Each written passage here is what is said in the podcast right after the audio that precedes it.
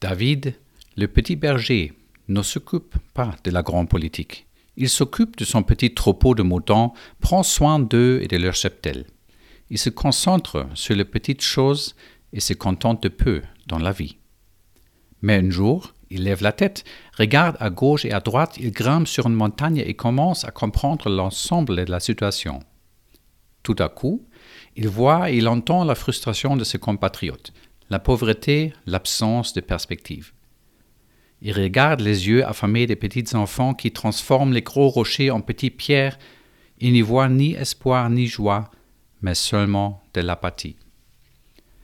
Il voit un système qui ne laisse pas d'air pour respirer et comprend l'injustice criante à laquelle personne ne peut échapper et dans laquelle une masse sans conscience travaille pour les intérêts de quelques-uns.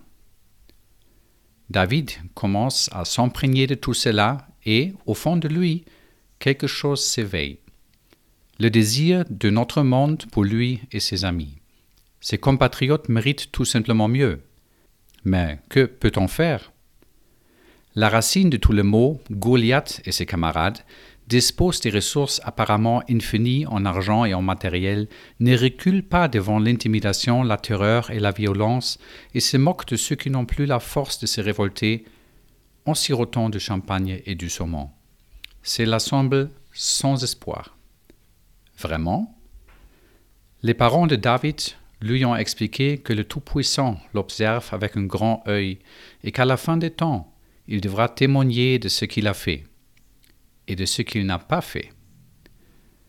Inévitablement, il y aura un choix à faire entre une vie heureuse au ciel ou la damnation éternelle en enfer, parmi ces hommes sans conscience. David en arrive à la conclusion qu'il doit faire quelque chose. Le simple fait d'attendre le lendemain meilleur ne fait de lui qu'un complice silencieux de l'oppression. Il le doit à ses parents et à son peuple, et l'histoire le jugera. Il commence à étudier, à analyser les structures, à cacher ses livres et à chuchoter avec ses amis. Il commence à échafauder les plans, à sonder les options, à peser les risques contre les opportunités. Il sait qu'aussi petit que soit un individu, tout et tout le monde a une faiblesse, même Goliath et ses camarades. Qu'est-ce qu'il sait bien faire? Qu'est-ce qu'il maîtrise le mieux? Il se demande.